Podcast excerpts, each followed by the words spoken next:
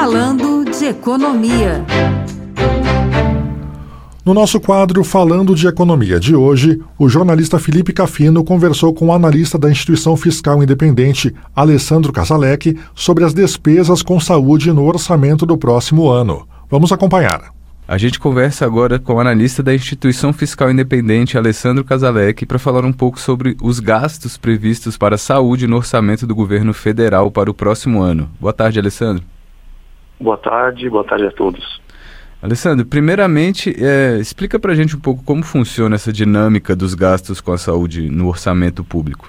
Pois é, é agora com essa mudança no, na regra fiscal, a gente também teve uma mudança no piso de gastos do governo com saúde, né? Que são aqueles chamada, as chamadas ações e serviços públicos em saúde, a SPS.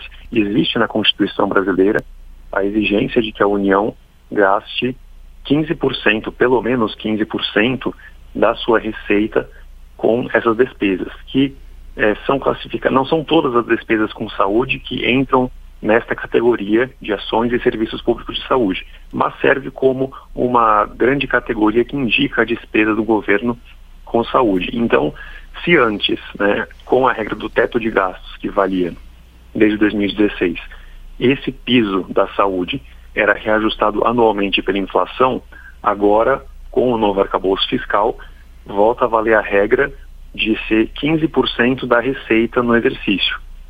Então a gente vai observar agora uma, um aumento no dinheiro disponível para se gastar com saúde. No orçamento do ano que vem, esses 15% da receita corrente líquida equivalem a cerca de 218 bilhões. Correto. Como uma analogia, se a gente pegar, analogia não, uma comparação, pela regra antiga a gente tinha 150 bilhões disponíveis, que é o valor que estava no projeto de lei para este ano de 2023 e que obedecia àquela regra antiga do piso da saúde. Então a gente está saindo, comparando os projetos de lei, de 150 bilhões para 218 bilhões no ano que vem. Correto, é um aumento expressivo aí, né, que pode Exato. ser direcionado para esse orçamento com a saúde. De que forma ele deve ser direcionado esse gasto? Exato. Então, é, a forma como ele vai ser direcionado, em geral, existe ele é separado entre as despesas com atenção primária, que é aquela atenção mais na ponta, no posto de saúde, com prevenção, e também as despesas nas áreas mais especializadas, com procedimentos mais complexos, né, hospitalares, e, além disso, as despesas com saúde coletiva, na forma, por exemplo, de vigilância sanitária, é, prevenção de doenças e produtos farmacêuticos também, que obviamente vão alimentar as outras áreas, mas que também entram no orçamento como uma conta à parte. Então, ele é, digamos assim, distribuído nessas grandes áreas. Certo. E, Alessandro, dentro dessa proposta, da proposta orçamentária que está sendo analisada aqui pelo Congresso, quais seriam as principais modificações que estão sendo propostas pelos deputados e senadores? Pois é, na verdade, a, essa principal alteração, ela foi exatamente nessa, no piso, para fazer uma adaptação, digamos assim, uma transição da regra antiga para a nova. Né? Então, porque antes nós tínhamos aquela regra do, de crescer pela inflação e agora a regra dos 15% da receita corrente líquida. Acontece que neste ano de 2023 é o ano em que houve uma mudança na regra. Então, ainda existe um debate sobre o que, seria a regra que deve valer neste ano, já que a regra do jogo mudou no meio do caminho, digamos assim. Uhum. Então, a última mudança que deve acontecer é que agora, nessa semana, o governo deve indicar que vai gastar mais cerca de 5 bilhões de reais em função de uma, uma adaptação, digamos assim, na regra, pra, é, especificamente para 2023. Uhum. Para acomodar para esse ano. E para o próximo ano, já existe alguma expectativa? Para o próximo ano, aí seria então esses 218 bilhões referentes à nova regra. Uhum. Ou seja, 15% da receita projetada para o ano que vem. Já valeria como integralmente a, a nova regra. Né? Exatamente. O que acontece é que, assim, é, no ano que vem, é, já está se discutindo que o governo vai ter que revisitar essa regra do piso da saúde. Mas no projeto de lei consta esses 15% da receita. Então, essa deve ser a regra. Uhum. Durante o ano que vem, ela deve ser revisitada para ver, então, se em 2025 e dali em diante vai continuar a valer esse piso. É, existe um debate sobre é, a necessidade de equilibrar gastos com saúde e a sustentabilidade fiscal. Certo.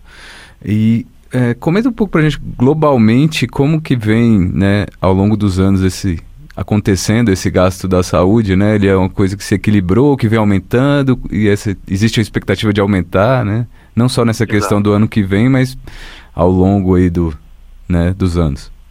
Isso, é, essa a despesa com saúde, é, o ponto delicado é que, obviamente, é uma despesa necessária. O Brasil, a gente sabe que precisa correr atrás, né, de melhorar a sua cobertura de saúde, mas equilibrar isso com a sustentabilidade fiscal. O que acontece? É, na semana passada, a Instituição Fiscal Independente participou de um evento é, que reuniu diversos países da América Latina exatamente para falar sobre boas práticas no orçamento da saúde. E essas boas práticas, que são é, foram reunidas e são é, promovidas pela OCDE, tem quatro pilares, que são um sistema de saúde eficiente, é, é um, que forneça serviços de qualidade, que também forneça serviços de forma com equidade e, finalmente, que seja fiscalmente sustentável. O desafio é equilibrar esses dois lados. Né? Os países todos, eles relataram essa dificuldade. Eles também estão sujeitos a regras fiscais mas também há essa pressão que aumenta cada vez mais de aumentar as despesas com saúde, principalmente por conta do envelhecimento da população. Uhum. E esse canal da eficiência, é um que, digamos assim, é promissor, é o canal da digitalização. Então, explorar cada vez mais esse canal, que inclusive foi o tema escolhido pela OCDE no último relatório deles sobre saúde. É, foi publicado semana passada. E esse relatório, então, indicou que a digitalização é um dos principais canais para a gente ganhar em eficiência e conseguir, pelo menos, se não fazer os gastos com saúde ficarem estáveis, pelo menos crescerem de forma mais controlável. Certo. E você tem conhecimento, tem alguma iniciativa que, nesse sentido, já que, por exemplo, no Brasil?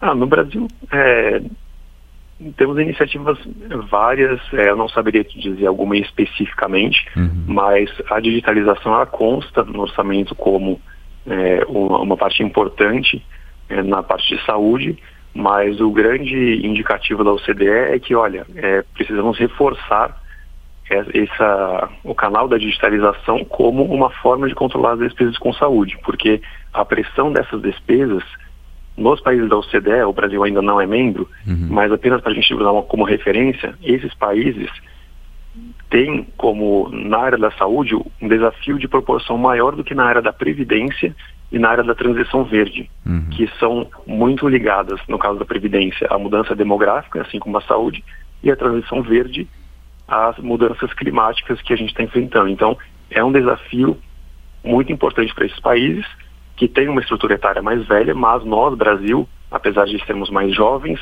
estamos rapidamente envelhecendo. Então é importante a gente ver o que, que eles estão fazendo para a gente também se preparar usando eles como referência. Com certeza, um caminho aí né, a ser seguido.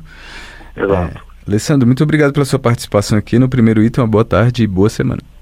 Eu que agradeço, uma boa tarde a todos.